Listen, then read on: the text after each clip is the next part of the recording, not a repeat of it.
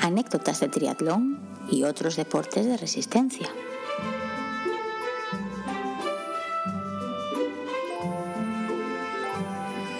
Hola a todos y a todas y bienvenidos un día más a Anécdotas de Triatlón y otros deportes de resistencia. Soy Berto, me acompaña por aquí Diego y, como no, os hemos engañado. En el último capítulo habíamos casi prometido que íbamos a tener hoy aquí una visita y podemos decir que nos ha dejado plantado, no lo sé. La cuestión es que Diego se lo llevó de barbacoa y, y no volvió. Básicamente Ah, fue al revés. eso, ¿no, Diego? Fue, fue al revés, fue él el que me llevó a mí. Eh, no, pero hombre, le tendremos el fin de semana, espero, el próximo, no fin de semana, el próximo, para el próximo episodio. Eh, bueno, ¿qué tal? ¿Cómo van las cosas? Aquí grabando ya de lunes, ¿eh? Apurando cada Sí, sí, un hoy más. a, a punto a punto. Pues ya un poco ansioso, ¿no? Por el tema de, de Portimao. No sé qué me pone más nervioso, si no tener todavía alojamiento, pero bueno, como ya los he buscado y veo que hay muchas alternativas, no me preocupa, o que yo no sé si estoy para nadar cuatro kilómetros, no sé cómo estás tú, pero yo creo que voy justito para esa hazaña. Ah, mm, hombre, a mí me preocupa más el nadar con el neopreno que el nadar 4 kilómetros. Yo para nadar 4 kilómetros me veo bien.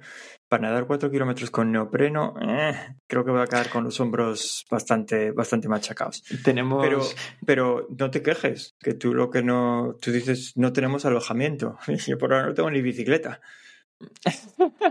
ya, también es cierto.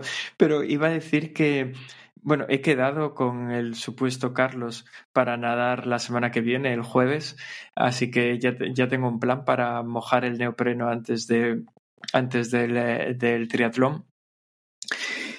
Y, y nada, y por otro lado, pues yo espera, que para hablando, el resto habla- sí que- hablando- espera, espera, que hablando de supuestamente Carlos, me escribió el otro día porque le dijiste que yo ya había encontrado alojamiento. Nah, y yo le fue- dije, no, no, no, Nos Yo malentendimos. le dije que el alojamiento lo ibas a buscar tú y que nosotros nos íbamos a intentar ir a un apartamento, las dos familias, y que si él quería que se podía unir, pero que igual estar ahí conviviendo con dos familias con dos niñas pequeñas no era su ideal de vacaciones. no, yo pero bueno, lo que, que que le... hablara contigo, le dije. Claro, yo lo que le había dicho en su momento es que tú ya lo habías mirado, pero porque me sonaba que lo habías mirado hace tiempo, pero no que Ah. ya lo habías cogido. Vale, vale, sí, sí, eso sí, claro, pero eso era antes de haber decidido lo del apartamento.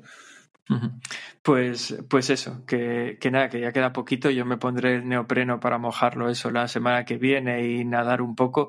No confío en que si, si me pica una medusa o me da un calambre, Carlos sea capaz de salvarme la vida, pero bueno. Iré, iré entonces con la boya. Él, él compró un montón de juguetitos. Lleva boya, lleva las. No sé cómo Pero va- llamarlas. va- va- no van a dar con boya, ¿no? Allí no, digo. o sea, Ah. supo- supongo que no, pero no lo sé. Hombre, yo estaba pensando en llevarla, ¿eh? Es que son cuatro kilómetros. ¿Dónde llevas el agua si quieres beber? Yo nunca me planteé nadar tanto tiempo seguido y beber agua del mar no me parece Bueno. lo más apropiado. No sé. Bueno. La cuestión es que él compró esa especie de riñoneras salvavidas que también eh, te daban, o sea, te daban, no, las tenías que comprar, eh, las, las vendían los de Tritón también, creo, de algún patrocinador, que no sé exactamente para qué son, no sé si eso igual te saca una balsa o vete tú a saber. Yo me lo creo, ¿eh? Si Carlos compra algo de eso. Nah, pues ya te digo, yo por la natación me veo bien. O sea, bien.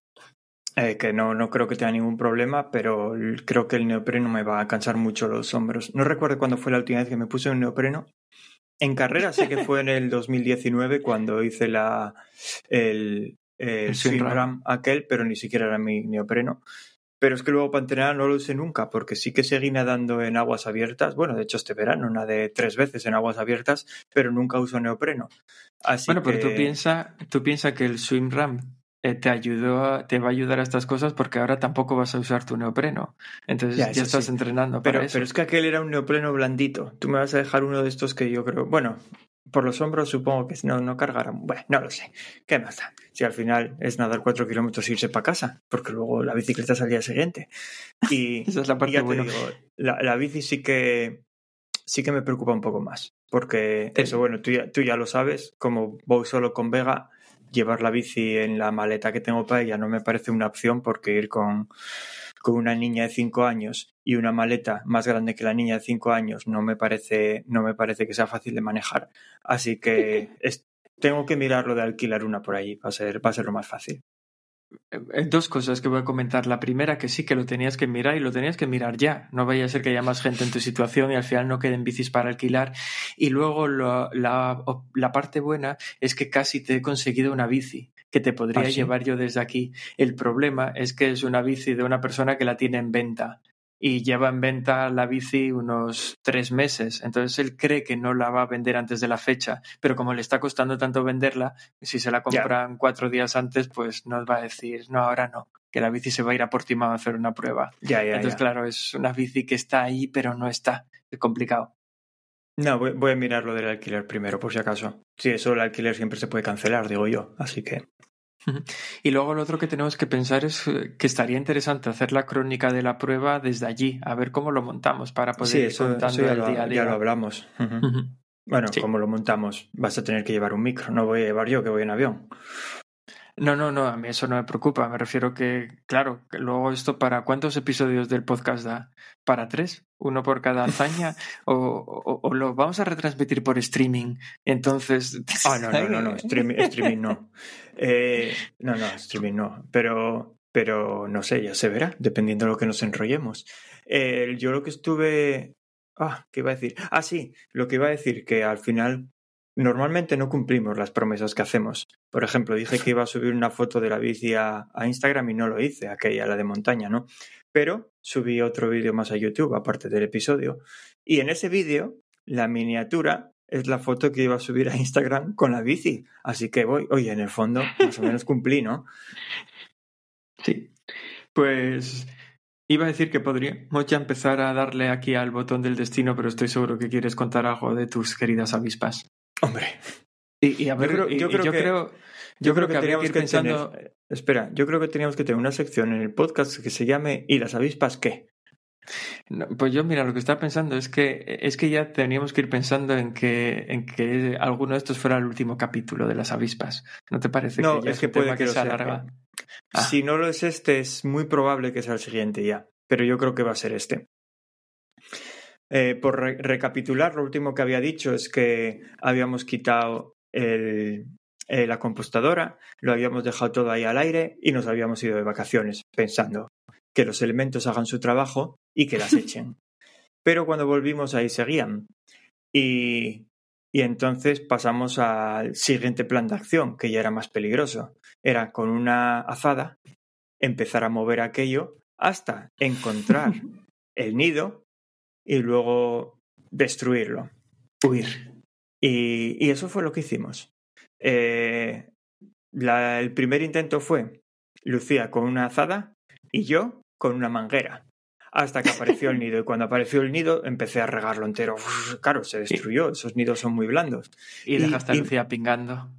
No, hombre, no, ya estaba lejos. Pero es curioso porque al estar dándole agua con la manguera, no venían no venían a por nosotros ni nada. Yo estaba ahí, dale que te pego, dale que te pego. Estuve como un minuto o así y es que ni se, ni se molestaron en salir a, a, ver qué pasaba. Era como si dijeran, llueve, me quedo en casa.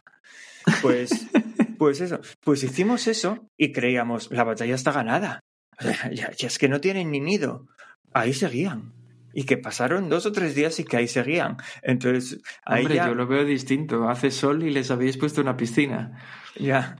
Ya la cosa se complicó un poco más, porque Lucia dijo, bueno, voy a intentarlo otra vez. Yo estaba tirado en el sofá, dije, ni salgo de aquí, ahora me quedo en el sofá. Y fue ella, cogió la azada otra vez y empezó a mover aquello. Por lo visto, encontró el nido, le dio ahí un, un Otro. Yo, yo, yo lo que sé, sí, claro, habían pasado dos o tres días, hicieron otro. Yo lo único que sé es que yo estaba tirado en el sofá, a mi bola, ni me acordaba que Lucía había salido a, mirar aquello. Yo estaba leyendo. los gritos te despertaron.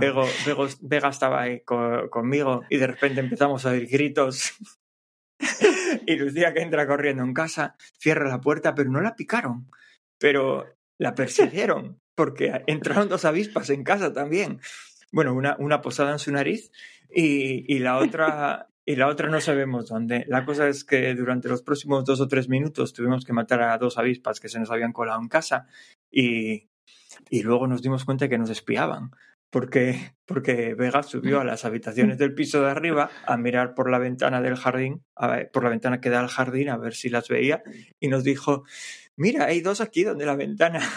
Como, como si estuvieran mirando por la ventana a ver qué estamos haciendo. Pues, pues eso. Le tenía y ahí ganas, quedó la, Lucía. y ahí quedó la cosa.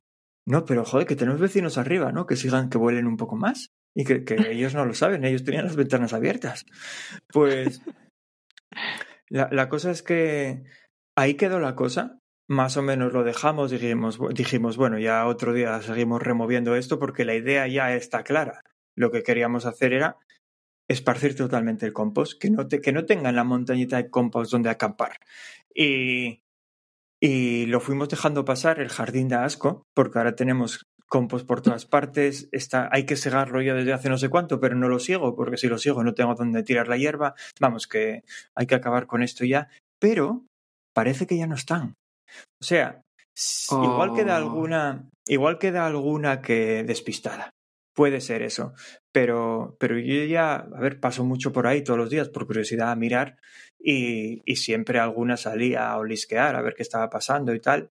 Estos días nada, y salí tres o cuatro veces con la bici, que tengo que pasar justo por allí y, y eso, siempre se alertaban un poco antes cuando, cuando cogíamos las bicis y yo ya no las veo. Así que creo que ya no están.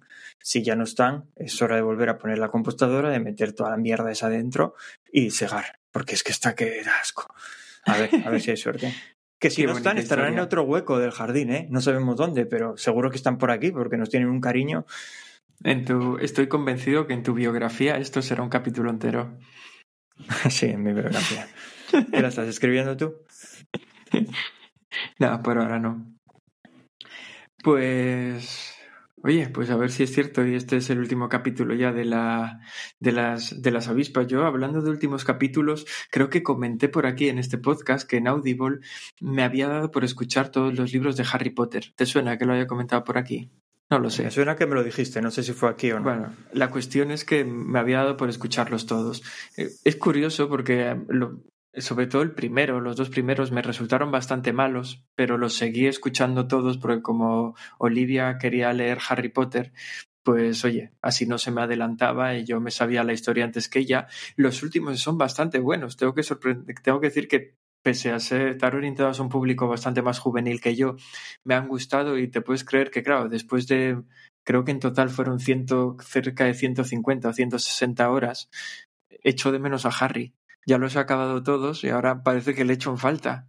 Yo, pero ¿dónde, dónde está? Me he puesto a Sí, escuchar ver, otros audiolibros distintos, pero ya no es lo mismo. Yo, yo es lo que te decía aquel día, yo siempre cojo, siempre escucho colecciones largas. Si hay un... Eso, si hay una colección que tiene ya 10 libros sacados, pues empiezo por esas, porque así sé que tengo entretenimiento para rato. Pero sí, luego parece que se echa de menos a los personajes cuando se acaba. Sí, yo ahora estoy con una de 10 libros también. Eh, son más cortitos porque los 10 libros suman menos horas que los 7 de Harry Potter, pero, pero a ver qué tal. Pero sí, sí, sí, estos, estos días eh, lo he acabado hace una semana, ahora eh, pienso bastante en Harry. Y no he visto en las películas, ¿eh? Ni, solo vi la primera, si no me equivoco, pero da igual, lo que he hecho en Uy, falta yo, yo son vi, los yo vi la primera también, qué coñazo. Sí. Eh, decidí no volver a ver nada de Harry Potter. Esto, ¿y qué, cuál con qué estás ahora? ¿Esos 10 libros? Pues estoy con una saga que es de novela histórica que se estoy con el primero que se llama Las Doce Puertas. Y, y bueno, es que lo acabo de empezar hace poco. Leí otro, o sea, leí, escuché otro entre medias, pero ese era el primero de una trilogía, pero todavía no salieron los otros dos, así que ahora me tengo que esperar y, y empecé con estos. Pero bueno, no hablemos de, de audiolibros, hablemos de lo que diga el botón del destino. Así que voy a, dar, voy a darle al botón del destino y que nos diga hacia dónde vamos hoy, que tenemos un montón de temas por aquí Yo pendientes. ya te digo a dónde vamos hoy. Bueno, ¿cómo vamos hoy? Vamos con prisa. Así que, venga, dale Sí. que, que, que yo, que yo tengo prisa. Vamos allá.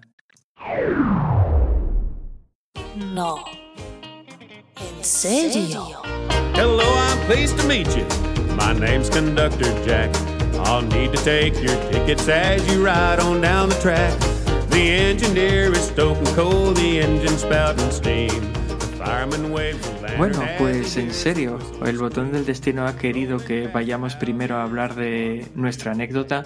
Como, como Diego se, se ha deshecho no sé cómo del invitado que teníamos para hoy, va a ser el propio Diego a modo de castigo, entiendo yo, el que nos va a hablar de una anécdota y es que por fin, después de tantas insinuaciones con qué le ha pasado en el pie, que si me lo he roto, que si me duele, que si la cometa. Por cierto, este fin de semana he estado volando cometas sin caerme. Me he acordado eso es peligrosísimo, eso es peligrosísimo. ¿Cómo, ¿Cómo, te atreves? Pues, pues Diego nos quiere contar toda la historia de su fragmentado pie. Venga, pues sí, cortes. Básicamente es eso, porque ya van varias veces. De hecho, es que acabamos de empezar a grabar este podcast cuando me rompí el pie. O sea, quiero hablar, digo, la primera temporada, ¿no? Porque fue, si no me equivoco, fue en julio, así de. Cuando lo rompí fue en julio, sí. julio, agosto, como mucho del 2020, que fue cuando empezamos con esto. Y eso, ya por, por contar un poquito lo que pasó, y ah, bueno, luego me voy a olvidar de los de los tres años en los que el pie no me dio ningún problema y volver a la maldita cometa. Pero, pero eso, la, la, historia, la historia del 2020 fue que, como todos sabéis, me rompí el pie. Pero no me lo rompí de una forma épica. Porque, a ver, lo que mola es cuando tienes una historia guapa que contar y, y decir, es que me pasó esto y acabé rompiéndome el pie. Pero no, mi caso fue de lo más estúpido. De Salvando aquella... a un perro de caer por un barranco. Claro. Claro. De aquella, eh, Vega todavía iba a la guardería y recuerdo que debía ser un lunes, porque Lucía, que yo sepa, no cambió mucho los horarios de trabajo y iba a llevar a Vega por la tarde a la guardería, lo cual me hace pensar que es porque Lucía por la mañana no trabajaba, así que sería un lunes. Eh, y era la hora casi de comer y yo salí a buscar a Vega, que de aquella vivíamos en el otro piso y había, teníamos unos jardines comunales muy grandes delante de casa y ahí estaba ella jugando a su bola, no sé con qué, ¿no? Y yo salí a buscarla y iba mirando para todos lados a ver si la veía hasta que me la encontré sentada en el prado y fui caminando hacia ella y no me di cuenta que, a ver, yo lo que noté es que de repente el suelo se movió y según se movía el suelo, pues yo me caí y, y, me empezó a doler el pie muchísimo, muchísimo, pero exagerado. Y yo de aquel no sabía lo que tenía. Yo iba con. Ah, iba descalzo. Ni siquiera llevaba, ni siquiera llevaba sandalias ni nada, iba descalzo. Eh, eh, me caí en la acera, por cierto. Quiero decir, había unas aceras antes de llegar al Prado, que yo iba caminando hacia el Prado, que era donde estaba Vega. Y, y según estoy ahí sentado, ya veo que había un patinete a mi lado. Y empecé a pensar, igual no se movió el suelo, y lo que pasó es que pisé el patinete y él no era de Vega, por cierto, era de otro niño que no me hizo ni caso. Ni él ni sus padres que están ahí sentados. O sea, me, me, me hecho un ostión que me acabo rompiendo el pie y es que ni siquiera pidieron perdón, nada. Lo único que dijeron es, ¿Ah? ¿cómo es que no viste el patinete?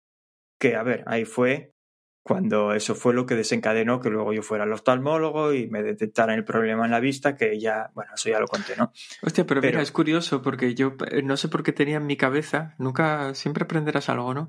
Que le habías pegado una patada al patinete, no que lo habías pisado. No, no, no, yo lo pisé y al pisarlo se movió, retorcí el pie y me caí al suelo. Yo todavía no entiendo cómo el pie Madre se rompió. Mía, qué, qué, triste, o sea, imagínate que en mi cabeza tú le habías pegado una patada al patinete, que lo habías sacado por ahí volando y de la patada te habías roto el pie. Eso es lo que yo pensaba. Joder. Mucho más tampoco- épico, por otro lado. Tampoco es mucho más, no, tampoco es mucho más épico. Bueno, la cosa es que yo me quedé un momento sentado en el suelo diciendo cómo me duele el pie, igual me lo retorcí un poquito. Y, y cuando lo miré, vi que tenía como, es que era difícil de definir, es como dos astillas intentando atravesarme la piel. Y yo pensé, "Es- esto aquí antes no estaba. Entonces, muy, mm, eh, con mucho dolor, me puse de pie y fui a decirle a Vega, Vega, vamos a casa, que hay que, que hay que comer. Y ella me dijo que no, que quiero seguir aquí, aquí jugando y tal. A ella le daba igual, ella vio el golpetazo que metí. Y le dije, es que mírame el pie, me duele mucho, mira cómo lo tengo. Y claro, cuando vio aquello, se asustó mucho, se asustó más que yo. Y me, me dice ella, ¿pero qué pasó? Y digo yo, no sé, yo creo que está roto. Entonces fui a casa, caminando, cojeando, y, y me tumbé en el sofá. Y Lucía, creo que me rompí un pie. Entonces se lo enseñé, dijo ella, sí, buena pinta esto no tiene. Y es enfermera, tiene ojo clínico. Y, llamamos a urgencias, que me hicieron muchas preguntas, pero muchísimas. de esto, lo, lo de siempre. A mí me pasa lo que me pasa, me preguntan que si perdí el conocimiento. Eso es mucho de perder el conocimiento, algo. Pero eso, al final me dijeron, mira, vete a urgencias y, que te lo miren. Y nada, todo ahí a la carrera. Eh, porque tuve, tuvimos que, claro, yo no me podía calzar, tuve que ir descalzo, lo que aquello. Entonces tuvimos que pillar un Uber, con el Uber decir ir a la guardería, dejar a Vega en la guardería y luego tirar para el hospital. Y ahí ya me atendió. Recuerdo que me atendió una chica española, la, la que enfermera, la que me empezó primero a hacer más preguntas y a ver qué pasaba. A ver si era Lucía. sí. Eh, que me, me, animó, me animó mucho, ya me miraba y decía, el pie decía, joder, vaya mala pinta que tiene eso, ¿eh? yo, gracias. Pues eso, luego me mandaron a, ya a un, a un médico que, de estos de urgencias que me lo miró. Me, no, no, recuerdo bien lo que hizo, pero ese me dio una, una sandalia ya rara para caminar. Me dijo, mira, uh -huh. lo mejor es que camines con esto. Eh, eso, sería, es como si fuera una sandalia muy grande con velcro, pero no esto que sustituye ahora a las escayolas que te llega hasta arriba, hasta sí. la rodilla casi. No, no, esto era una sandalia. Y o sea, nada, tú me... piensa, mm. piensa que podría ser peor, que cuando a mí me pasó algo parecido, eh, casi, casi acabo con una rinoplastia y hasta tuve que demostrar que mi nariz ya era así de antes. Así que. Ya, ya. Pues, pues con, la, con, la, con la sandalia esa me mandaron a hacer unas radiografías. En las radiografías vieron lo obvio, que es que estaba roto. Y, y de ahí me mandaron al, al traumatólogo. Todo el mismo día, ¿eh? Eh, fui al traumatólogo, el traumatólogo me hizo más radiografías y tal, y me dijo que, que él me recomendaba dejar que se curase solo. Me dijo, a ver, eh, tiene pinta, está en una zona en la que puede soldar y tal, así que yo dejaría que esto se curase solo y no sé qué. Eh, dice, a no ser que me digas que eres un deportista que hace que corre muchísimo, no sé qué y tal. Y yo le dije que de aquella era verdad. Hombre, corro entre 30 o 40 kilómetros a la semana.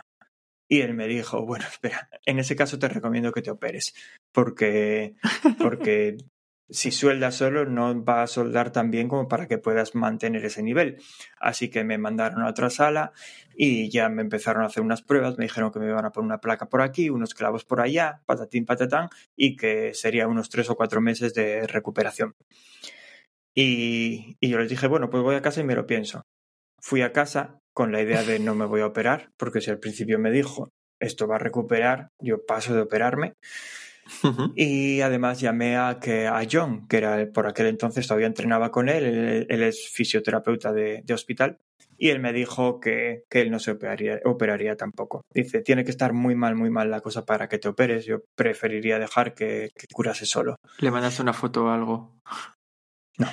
Y entonces ah, yo dije. Eh, era un, él lanzaba el grito al viento y eh, da igual lo que tengas. No, no, él basado en lo que yo describía. Y entonces yo le dije, ah, mira, gracias. Claro, era lo que yo quería oír. Entonces cuando volví al día siguiente, creo que fue algo así al traumatólogo, le dije, mmm, no, no me voy a operar. Creo que esto yo curo muy bien, no me voy a operar. Y me dijo él, bueno, espera, que te voy a llevar a otro, con otro traumatólogo que es experto en, en en deportistas. Me lleva ahí al, señor experto en deportistas y nada más ver las radiografías dice, uy, esto hay que operarlo, ¿eh? eh si no, no vas a poder correr nunca más. Yo, ¿qué? dice, sí, sí, sí, esto hay que operarlo, no sé qué, tal, tal. ¿eh? Me empezó a, a, comer así la oreja y, y, cuando marcha me dice, bueno, entonces pasa por recepción que te damos fecha de, de operación. Yo le dije, no, es que no me voy a operar. Dijo, no, pero te estamos diciendo, yo, ya, ya, ya, sé lo que me estás diciendo ahora, pero es que yo soy de curar bien, no, no me voy a, no me voy a operar. Hablé con John por teléfono y le dije lo que tengo y él me dijo que no. Eso. Y, y entonces decidí no operar. Me, me, llegó una carta a casa diciendo que si no me operaba que no iba a poder correr más, que ellos me recomendaban encarecidamente operarme. Y tres meses después corrí la maratón de Londres, así que bueno, no, aquello de que no, no iba a volver a correr más no era cierto. Y, y me olvidé del pie. Quiero decir, desde, desde ese, desde, vamos a poner desde que corrí la maratón de Londres, que a ver, la corrí sin entrenamiento ninguno, eh, porque claro, me acaba de romper un pie. Bueno, pues desde que no que... fue, que es la maratón de Londres que corriste tú solo. Ah, la, la virtual, en 2020, sí, sí, la maratón virtual, sí, sí. Eso, que no es la que corrimos nosotros hace poco, vamos. No, no, no. Pues desde entonces, que sé, eso fue en octubre o septiembre, no, septiembre, septiembre de 2020, hasta... ¿Cuándo corrimos la, cometa. maratón de Londres? ¿Cuándo corrimos la maratón de Londres? Marzo. Que fue marzo. Hasta abril 2023, yo no volví a saber nada más del pie, perfecto.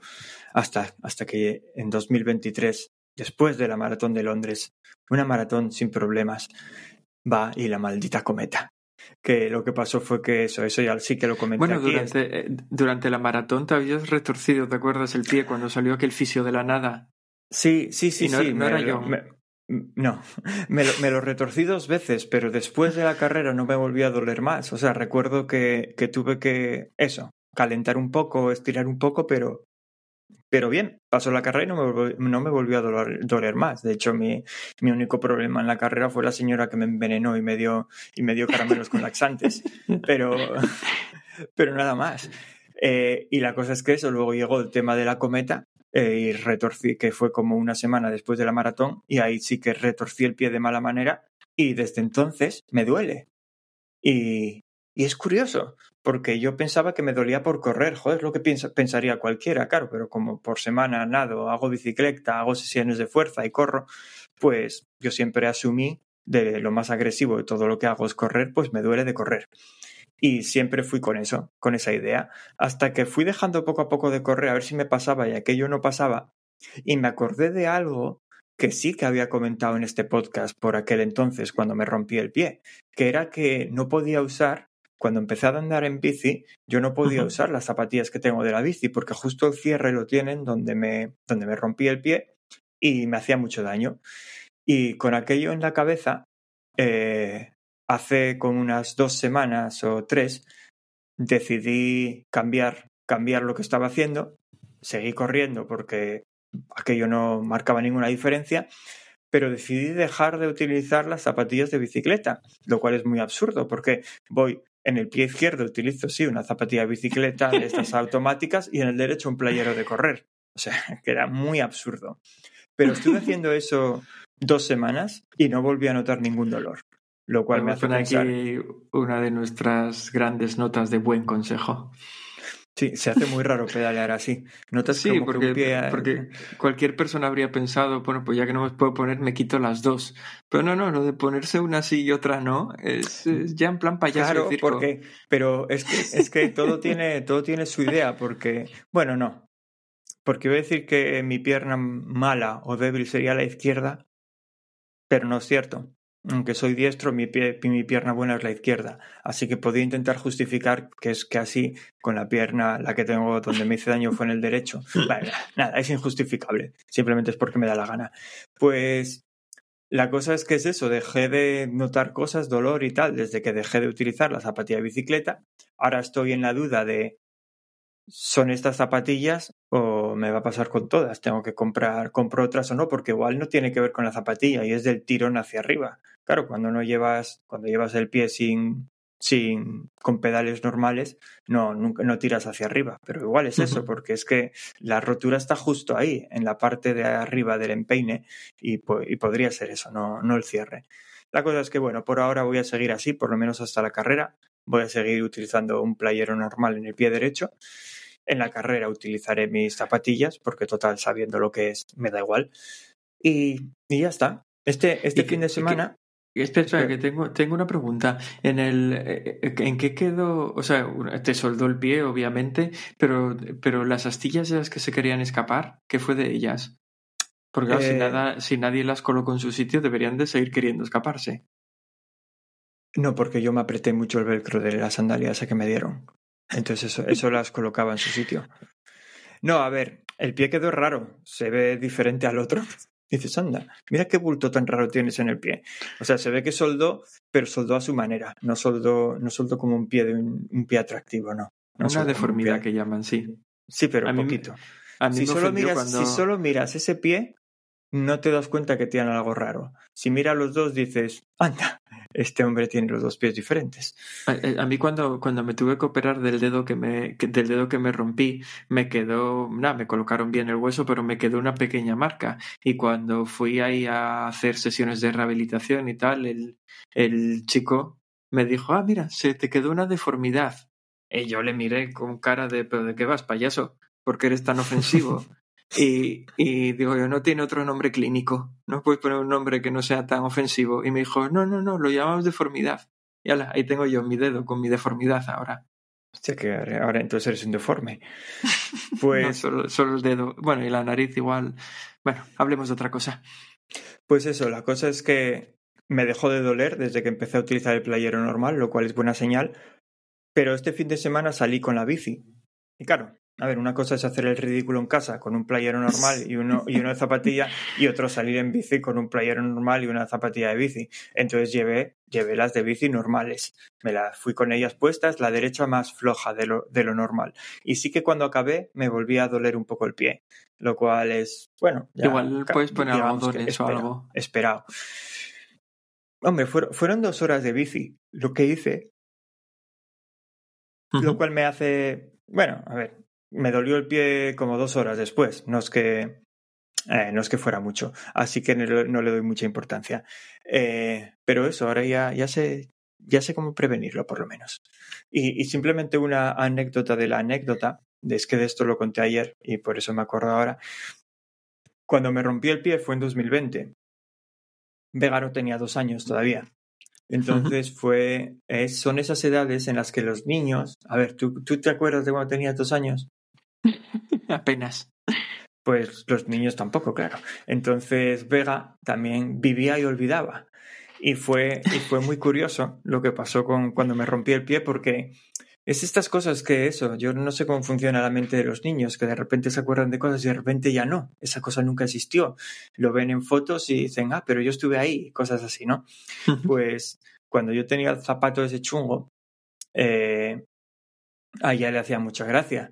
Mira, mira, mira el zapato papá, el zapato papá, jaja, qué risa, ¿no? Entonces cuando lo dejé de usar, lo metí ahí en un armario y ella lo usaba para jugar. Muchas uh -huh. veces se lo ponía a ella, que pesaba como un muerto el cacharro ese, e intentaba caminar con él diciendo, ay, es que me rompí el pie, mía, como papá que me rompí el pie. Pues así se pasó como dos meses, jugando con el zapato, zapato asqueroso aquel, ¿no?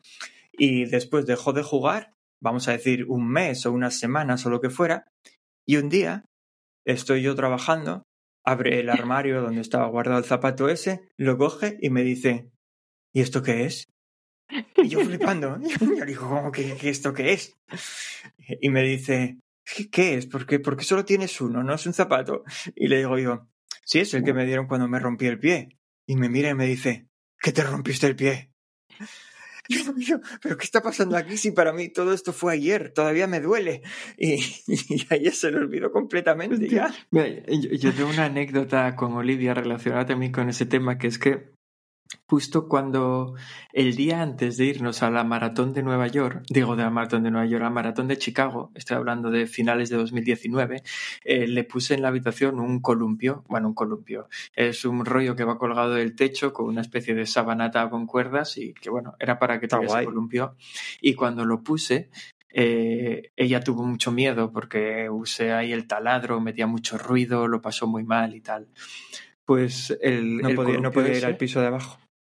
Eso fue lo que acabó haciendo, sí. Ah. Ese, ese, ese columpio lo usó mucho y a día de hoy todavía lo sigue usando bastante, no tanto como cuando era más pequeña, pero lo usaba mucho y cada vez, ya desde que volví de la maratón, cada vez que se subía a él, yo siempre le preguntaba lo mismo, porque tenía curiosidad de cuando los niños se olvidaban de las cosas. Dije yo, es imposible que se acuerde de esto porque tiene un año y medio, pero sin embargo yo siempre le preguntaba, oye, ¿te acuerdas de cuando pusimos el columpio este? Ay, sí, qué miedo pasé, que tuve que bajar con mamá al sótano, que no sé qué. Pues se lo estuve preguntando cada día, cada vez que subía al columpio. Y yo, en, en mi afán de padre, decir, voy a conseguir que este recuerdo no se lo olvide nunca. Pues, pues eso, se subió al columpio casi todos los días. Pues un día, de repente, hace un año ahora, o sea, ya hacía dos años que, que venía repitiéndolo del columpio. Pues se subió al columpio y le pregunté, oye, ¿te acuerdas del el día que monté esto, el ruido que metió, lo mal que pasaste? No, el columpio no estaba aquí de siempre. Y se le había olvidado de repente. O sea, habían pasado dos o tres días de la última vez que le había hecho la pregunta y de repente se le olvidó. De un día para otro se le olvidó. Y yo, pero ¿cómo funciona eso, tu cerebro? eso es súper raro. Rarísimo, rarísimo. Yo recuerdo que aquel día flipé, fui corriendo a decirse a mi mujer, dice, Ana, que Olivia se olvidó del columpio y hace tres días se acordaba. O sea, es como si de repente se hubiera llenado el buffer y dijo, bueno, borro esto de aquí del final y sigo creando nuevos recuerdos y se le olvidó en cuestión de, bueno, no recuerdo cuántos días, pero pongo que fueron tres, cuatro, una semana lo sumo. Pues se le había olvidado, ya no se acordaba de aquello. Bueno, a ver, no, Y- no se acuerda es- del gato. Del gato tampoco, de Saturn, ¿no? Sí, Yo de ese todavía se acuerda, día. por ejemplo. Bueno, no se acuerda Sí, de que no, yo- viviera. Ah, ¿Se acuerda de él en fotos? voy.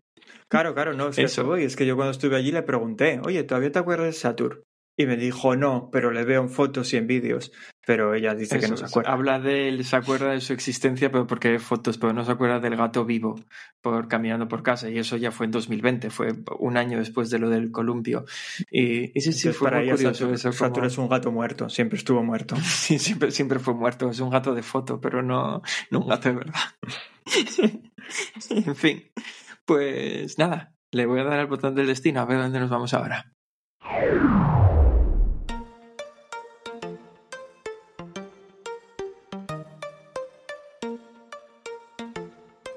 Que yo te diga. No que yo te diga.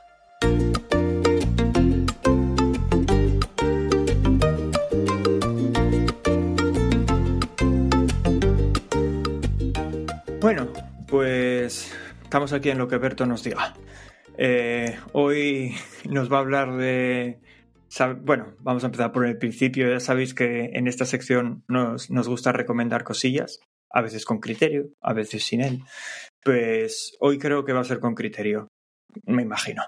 Pero lo único que sé hasta el momento es que Alberto nos va a hablar de gafas de natación. Que yo tengo curiosidad de lo que nos va a contar porque antes de, antes de empezar a grabar me dice él, ah, acabo de apuntar un lo que yo te diga que, que tengo algo que contar de las gafas nuevas de natación que me compré. Y dije yo, pero si te las habías comprado, te compraste otras hace muy poquito, y dice, ya, eso es parte de la historia. Así que ahora tengo curiosidad por saber de qué nos va a hablar. Sí, pues, pues ya veis, voy a hablar de gafas de natación. Bueno, por simplemente a, a modo de introducción decir que por el, por el problema este chungo que tenemos Diego yo, chungo es, es un concepto médico, ¿no? Sí, sí, creo que igual que deforme. Pues por, por el, por el problema este chungo que tenemos, digo yo, en la vista, que nos aumenta la presión ocular y demás, no nos recomiendan usar las típicas gafas de natación, pues las de toda la vida, ¿no? Las que usa la gente guay. Y entonces lo que nos recomiendan usar son Yo gafas creo que de soy tipo más guay máscara. por usarlas. Yo soy creo que soy más guay por utilizarlas de máscara, ¿eh? Pues, pues eso, nos recomiendan utilizar eh, gafas de tipo máscara que aparentemente generan menos presión ocular. Yo siempre que veía esas gafas por ahí, siempre decía, a ver, hay que ser triste para usar ese tipo de gafas, pudiendo usar gafas de las de verdad, pero tienen pinta de cómodas. Digo yo, yo, si no fuera porque me mola ser guay, me probaba unas gafas de esas. Pues yo, pues yo te puedo decir que siempre que veía a alguien con, con gafas de estas, de máscara, pensaba, este tío o tía, lo que fuera, ¿no? No sabe nadar. Pero a ver. Más o menos. A ver, no, no, no te imaginas a alguien que sepa nadar y vaya con eso. Eh, sí, sí, eh, pero, eso. pero piensa que en mi caso es incluso más absurdo todavía, porque yo voy a la piscina con esas gafas y snorkel. O sea, piensa en la, piensa en la combinación que dirán, este tío, este tío qué hace, que se viene aquí a, a bucear. Es, es una combinación muy rara. Sí, sí, tienes razón. Pues bueno, la cuestión es que desde cuando empecé, cuando nos recomendaron utilizar este tipo de gafas, yo tenía por casas una de, unas de Decathlon, las más baratas que había, que había comprado en, su momento mi mujer, pero no le resultaban cómodas, entonces las empecé a usar yo, pero eran horribles también porque entraba muchísima agua, se empañaban sin parar y no sé qué. Y Diego eh, acaba de comprar unas que según él dijo, "Ah, busqué las mejores que hay. No hay otras mejores que estas y compró Aquasphere Seal 2.0. A ver, vamos, vamos a matizar porque yo nunca dije eso. Eh, pero yo compré las que compré porque mis gafas normales, las de las de la gente sin ojos chungos, eran de Aquasphere también. y eran comodísimas. De hecho, tú las utilizaste una vez, no sé si te Sí, acuerdas, sí. si me lo dijiste, dijiste, hostia, vaya bien que se ve con estas gafas, no sé qué. Entonces, viendo que la misma marca tenía gafas de estas de máscara también, dije, ni me lo pensé, dije, ala, si, si me dan tan buen resultado como las otras, pues a por ellas. Y tengo que decir que, pese a que a ti no, yo sigo con ellas tres años después. Así que Sí, mí- pues eh, a mí esas gafas me aguantaron como un año y medio más o menos. Estuve sufriéndolas porque el problema que tenía con ellas es que me hacían daño. O sea, me hacían daño justo entre los dos ojos, ahí donde la gente que tiene, que es cejijunta tiene pelo, pero los demás no. Pues justo ahí me hacían daño, pero daño de, de hacerme una marca en la que durante una hora me podía meter el dedo meñique. Que decía, bueno, pues ¿esto Qué- ¿qué es? qué Me va a agujerear la cabeza y me va a llegar al cerebro. Qué exagerado. A ver, ten en cuenta que, que tienes una nariz deforme. Y aún así, como ya las había pagado y tal, dije yo, "Ah, pues mira, las tengo que seguir usando, ¿qué voy a hacer si no? Y estuve con ellas eso, como un año y medio deseando cambiarlas. La parte positiva de aquellas gafas es que se veía muy bien con ellas y al menos a mí no se me llegaron nunca a empañar continuamente. Sí a empañar de vez en cuando, pero como norma general me fueron muy bien. Hmm. Luego, Pues espera, espera, que como vas a cambiar de gafas ya, cuento mi Sí. sensación con estas. Yo sigo con ellas todavía a día de hoy, ya digo, tres años después. Les echo desempañante de ese una vez al mes, más o menos, y me aguantan bastante bien sin empañarse nunca. Y, y la cosa es que a mí me dejan marca, pero muy poquita. O sea, eso que me cabe el dedo, vamos, ni de coña. No, me, me queda rojo, pero como me podría quedar prácticamente con cualquier otras gafas. Y se me quita enseguida. De hecho, me deja muchísima más marca el snorkel, que lo llevo bastante apretado. Y ese sí que noto como si me fuera a arrancar la cabeza a veces. Pero el otro día, cuando fui a, a Bañugues, a la playa, a nadar con, con Lucía y con Tony, eh, Tony, bueno, Tony no nada mucho. Hace como que nada, no, no se le da, no se le da. Además, yo me dijo el. Bueno, no sé si me lo preguntó o se lo expliqué yo de por no, mo- motu propio. Le expliqué cómo mirar. compa- A ver, estás nadando Sí. en la playa, tienes que saber a dónde vas. Entonces yo le expliqué, mira, en esta playa, si vamos a nadar de aquí a ahí, pues mira alto. Ahí, ahí tienes un aparcamiento donde se ven bien esos coches. Para otro lado tienes aquella iglesia o no sé qué, que se ve muy bien. Pues son los puntos de referencia. Y él así, siendo Tony, asentía y como que lo- muy bien, lo estoy entendiendo todo. Cuando acabé de darle la explicación me dijo algo así como, bueno, pero es que yo estoy a otro nivel. Y, y luego me dijo, no, pero no me esperes, tú empieza a nadar. Y yo me olvidé de él. Yo eché a nadar, empe- estuve nadando como unos 20, 25 minutos, olvidándome de Tony. Y, y luego ya le busqué, lo encontré y dije, "Venga, a ver, enséñame cómo nadas. No, no mira, no levanta la cabeza nunca, claro. Va, va, va, va, va para cualquier lado sin sentido. O sea, tan pronto empieza a nadar mar adentro, como luego va hacia afuera. Claro, es que no, no, no sé, igual no se da cuenta de que no hay una línea debajo del mar para seguirla. Pero la cosa es que luego entró Lucía a, a- a bañarse un poco y tal, y yo salí para estar con Vega y le dejé mis gafas a Lu y se las cambiaron. Se las dejó a Tony y flipó. Bueno, él pensó que es que yo usaba gafas muy buenas. Y yo dije, dije, no, si estas son las más baratas que hay. Y es verdad, es que esa marca es muy barata. Eh, pero flipó por cómo se veía, lo cómodo que eran y demás. Así que, a ver, el rarín eres tú. Bueno, a ver, yo cuando me las puse los dos primeros días me estaba encantado con ellas. Es posible que incluso las haya recomendado en el podcast. Fue a, a medida de ir usándolo cuando se fue profundizando el agujero en mi cabeza y ahí es donde empecé a detestarlas. Pero bueno, no las llegué a detestar tanto como llegué a detestar las siguientes. Pero la cuestión es que yo vi una oportunidad de cambio cuando Ana volvió a empezar a nadar. Que entonces yo que bueno, soy buena gente por naturaleza, pensé, a ver, tú me diste a mí unas gafas de Decathlon que era una mierda, que se empañaban, que menos que regalarte yo unas que te agujerean el cráneo. Y entonces se las di a ella. Y, y dije yo, esta es la excusa perfecta para cambiarlas. Entonces busqué por ahí y Espera, para, párate aquí, párate aquí, que esa parte de la historia no, conozco, no la conozco. ¿Y y a ella qué tal le fue con ellas? No, a ella le va bien. O sea, le va bien Ah. en cuanto a comodidad. El problema que tiene con ellas es que le entra agua. Pero le entra agua porque, mira, precisamente hace poco le sugerí que se las pusiera debajo del gorro. Porque el problema que tiene es que igual su cabeza es más pequeña que la nuestra y se le quedan montadas en el gorro. Entonces no le hacen bien ventosa y, y le entra agua por los laterales. Entonces Ujú. le recomiendo ahora que se las ponga debajo a ver qué tal. Pues entonces yo busqué por ahí información y compré unas Crazy Planet Swim que hablaban bien de ellas, decían que eran muy cómodas, que hacían muy bien ventosas. Son más pequeñas que las Aquasphere, en, me refiero a toda la parte de máscara es más pequeña, lo cual no, no me gustó mucho cuando las llegué a probar porque son gafas de máscara, pero no te dan mucha más visión que unas gafas normales. dije, vaya, que uso unas de máscara, por lo menos ver aquí como si estuvieran 3D, pero bueno, no del todo.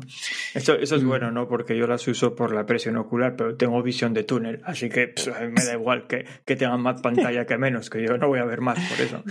Sí, la, la- la cuestión, el, el problema que tuve con estas Crazy es que estuve contento con ellas un mes, dos meses, y de repente me empezaron a hacer muchísimo daño. Pero además es que me hacían daño en cualquier sitio. En, el, en, el, en la zona del cráneo que me habían perforado las Aquasphere. Si me las bajaba un poco, me hacían daño en la nariz. Me, enseguida se me empañaban. O sea, un resultado pésimo. A los dos meses, eh, o sea, el tiempo que pasó para que ya no pudiera devolverlas, más o menos, eh, empezaron a ser unas, así, ¿eh? sí, empezaron a ser unas gafas nefastas. ob- Obsolescencia programada. Pero aún así yo no pensé en cambiarlas porque no me hacían tanto daño como las Aquasphere como para decir no lo puedo soportar, simplemente me molestaban y sobre todo lo notaba cuando me empujaban la pared, que ah, me impulso esa fuerza de ballena que tengo, que, que supongo que la presión del agua contra mi cara hacía que se me apretara la gafa en el agujero del cráneo y entonces parecía que me hacían más daño de la cuenta, pero solo era ese momento puntual. En el resto notaba que me Joder, molestaban. qué aventuras más raras que pasan. En el resto notaba que molestaban, pero no era, no era para tanto. Y decidí seguir usándolas. Pero hace alrededor de un mes, más o menos, y, a- y antes de contar lo que me pasó hace alrededor de un mes. Llegaste a la sangre. No, no, antes de contar qué me pasó alrededor de un mes, voy a lanzar una pregunta para que nuestros oyentes puedan contestar, ya sea en Telegram, en Evox o Diego, tú me vas a contestar ahora. ¿Cuándo es el momento de cambiar unas gafas de natación? ¿Cuándo puedes decir tú, estas gafas ya me las he acabado? Me tocan las siguientes.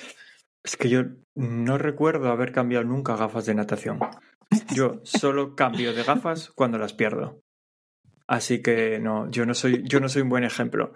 Por ejemplo, Vale. es que estas ya tienen muchísimo tiempo y no noto nada. Es que para mí están como el primer día. Quitando que ahora sí que de vez en cuando les tengo que echar el, el rollo ese para que no se empañen. Pero digo yo que en algún momento se desgastará la goma o algo, no lo sé. No sé, yo, yo sí que he cambiado varias veces de gafas de natación. Algunas es motivos obvios, simplemente la correa, la goma que te ata a la cabeza se me acaba rompiendo. Igual ya del desgaste, de no sé A, qué a mí es que, por se me ejemplo, rompe. ¿cómo, cómo es que son zoo o cuáles son estas que utilizan mucho casi todos los Las triatletas? Predator, sí. Esas, por ejemplo, ahí me esa- rompieron ahí. Esas a mí las dos me rompieron por el puente. Entonces, vale, ahí no había más. O sea, tuve que cambiarlas porque se rompieron. Pero si no, Pues- no, no suelo yo Pues a cambiar mí mucho de la- gafas. las Predator no me rompieron por el puente en su momento cuando lo usaba, pero una sí me rompió la goma, que tampoco la llevo tan tensa. Fue muy raro que me rompiera la goma, pero me rompió. Y, y a veces también las cambio cuando ya se me empañan demasiado. Eh, tuve alguna que la cambié porque era empa- estar todo el día nadando con, la, con las gafas empañadas. Pero bueno, estas Crazy, a pesar de que me hacían algo, me molestaban más que hacer daño, eh, les tenía mucha manía porque me molestaban siempre pero me ocurrió una cosa rarísima con ellas, rarísima. Un día estaba nadando con ellas, todo feliz, y de repente, esto fue hace un mes más o menos, me, me entró como una bocanada de agua en los ojos, como si de repente hubieran perdido la ventosa y. me- se me llenaron los- la, la cara de agua. Y hostia, ¿qué pasó aquí? Nadie me ha pegado una patada, yo no estoy haciendo nada raro, ni siquiera estoy practicando volteos, que a veces lo hago y como los hago tan raros, puedo generar corrientes confusas y Sí. que se me quiten las gafas. Pues no, no, se me llenaron de agua. Aquel día estaba acabando de nadar. Entonces intenté colocármelas otra vez, saqué, saqué el agua, me las puse otra vez, me quedaba, no sé, igual 50 o 100 metros de enfriamiento. Y bueno, durante ese enfriamiento noté que me entraba un poco de agua, pero nada molesto. Ignoré el tema. Pues al día siguiente, cuando volví a nadar, o dos días después, cuando volví a nadar, me las puse y ya cuando, estando fuera de la piscina, digo, hostia, no me hacen ventosa. Me las intentaba poner y era como posarte una valleta en la cara. Que, pero, pero nada, no me hacían ventosa, ni- eh, pero ni hacían el amago de hacerme ventosa. Y yo, pero, ¿qué está pasando aquí? Era como si de repente se hubiera agujereado la goma entera, el de entrar aire y no tal. Y dije, bueno, voy a mojarlas, a ver si mojándolas me empiezan a hacer ventosa. Entonces las cogí, las humedecí y lo mismo, es que me patinaban por encima de la cara, pero literalmente dije Ya, yo, estoy sudando aquí como un cerdo y o, o, qué es esto o, o tengo la cara aceitosa, ¿qué me está pasando? Porque no- es que no se quedaban quietas, se me bailaban de la cara por arriba por abajo y entonces yo como cualquier persona deduje me he acabado las gafas. O sea, no tienen un año porque no me han durado un año, pero me las he acabado. Es que ya no dan de sí estas gafas. Y, y ahí en ese momento decidí, eh, voy, a- voy a tener que comprar otras. Aún así, en casa, a- asegurándome que no tenía la cara perlada de sudor, ni que no me había untado en aceite, me las intenté poner. Con mi cara bien seca, no hay manera. Es que perdieron la ventosa esas gafas. ¿Pero cómo puede ser? No, hombre, eso No es lo- que tiene, tiene- tuvo que agujerear algo, tiene que estar entrándole aire. No, Eh, no lo entiendo.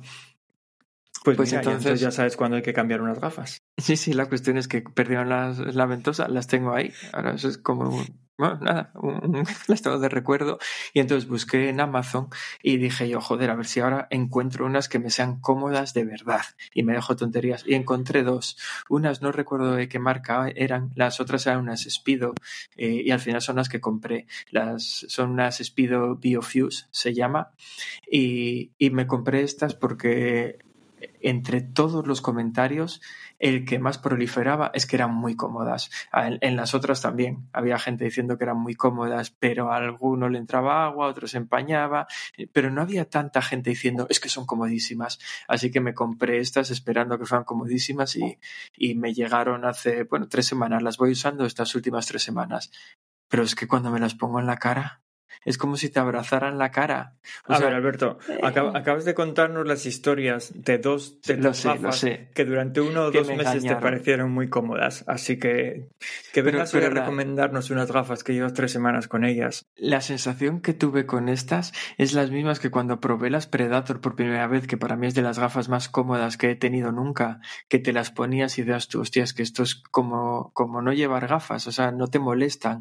Pues con estas las mismas, las llevo flojísimas, se adaptan a mi, a mi nariz ah, perfectamente, me hace una ventosa que, vamos, no me entra ni una gotita de agua, no me aprietan, me sigo impulsando, pues como un animal en la pared y no me perforan el desaparecido agujero del cráneo. O sea, estoy, ahora mismo estoy como en una nube con ellas, estamos ahí en No nuestra sé, luna yo, de miel. yo, yo ya lo, yo ya lo conté más veces aquí que yo para esto de las gafas, como para tantas otras cosas, soy muy raruco. Porque yo compro gafas, pero nunca las ajusto. Nunca toqué las gafas. Me las pongo como vienen del paquete y así se quedan siempre. No toco nada. Las correas nunca. Las dejo. Bueno, a ver, tendré una cabeza estándar. Entonces eh, me valdrá para los estándares en los que hagan las gafas. Pero con toda esta historia de gafas y Eh, no, demás. bueno, voy, yo- voy a decir, espera, perdona que te corte, que sí, que en las Speedo esta que me llegaron a mí cabían dos cabezas como la mía. Creo que no te, o sea, venían flojas del todo. Creo que no te habría quedado Ah, más vale, remedio vale, que apretarlas. Vale, vale, en ese caso, en ese caso sí, no me quedaría más remedio. Pero que, Hombre, puedes quería, hacerles un nudo si lo prefieres, pero que quería comentar que, eh, a ver, yo supongo que tú estás recomendando estas gafas para todos aquellos que tengan un problema de tensión ocular, que claro, entre nuestros oyentes debe haber muchísimos. Pues la cosa es que yo antes de utilizar las gafas estas de máscara, eh, no, no mucho antes, cuando me compré las Aquasphere, esas, las, las otras, las normales, no solo me compré esas, esas me las compré para piscina. De hecho, las compré sin ningún tipo de tinte en el cristal, por eso se ven tan bien, son totalmente blancas. Las, las otras ya no, ya como andaba con el rollo este de la pupila dilatada, ya las compré directamente con algo de sombreado porque hasta en la piscina me molestaban las luces.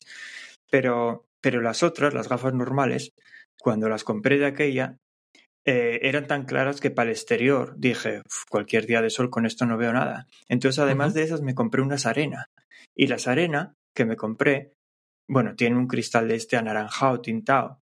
sí. Quedan muy chulas. Esas sí que son de, de postureo, pero de mucho postureo. ¿eh? O sea, yo me pongo esas gafas y, y cualquiera que me vea dice, este nada, a unos 10, 200 metros como mínimo. Pues la, la cosa es que esas eh, son lo contrario a una máscara. O sea, estas son de, de, de estas que van por, por dentro, como apoyadas el, globo como ocular, a- a- sí. Eso, como apoyadas en el globo ocular. Que digo yo, esto es ideal para mí hoy en día. O sea, esto debe ser ya lo contrario. En vez de eh, en vez de ayudarte a que no aumente la tensión ocular, yo creo que tienen como objetivo que te aumente la tensión ocular. Yo creo que la ciencia detrás de estas gafas es, tú te las pones ahí, esto hace que, que el globo ocular aumente la tensión, se te haga más grande, entonces cierre, cierre bien todas las puertas y ahí ya no te entra agua. O sea, porque son de estas que notas apretadas contra el globo, ¿no? Las usé una vez. Pues, Claro, las, hecho, com- las compré, que, que se ve genial, ¿eh? Con ellas, pero de verdad.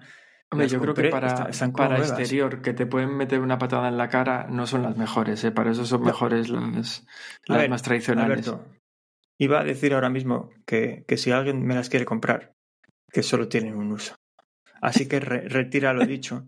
Para exteriores lo, lo mejor de lo Para, mejor. para exterior es lo mejor, porque como, como casi no te ocupan la cara, se ocupan tan poquito, es muy difícil que te pegue una patada en las gafas. Mira, puedo ir más lejos todavía. A ver, son unas gafas buenas, ¿eh? De verdad. Podemos pensar algo y las, las sorteo. Al, aquí al... A ver.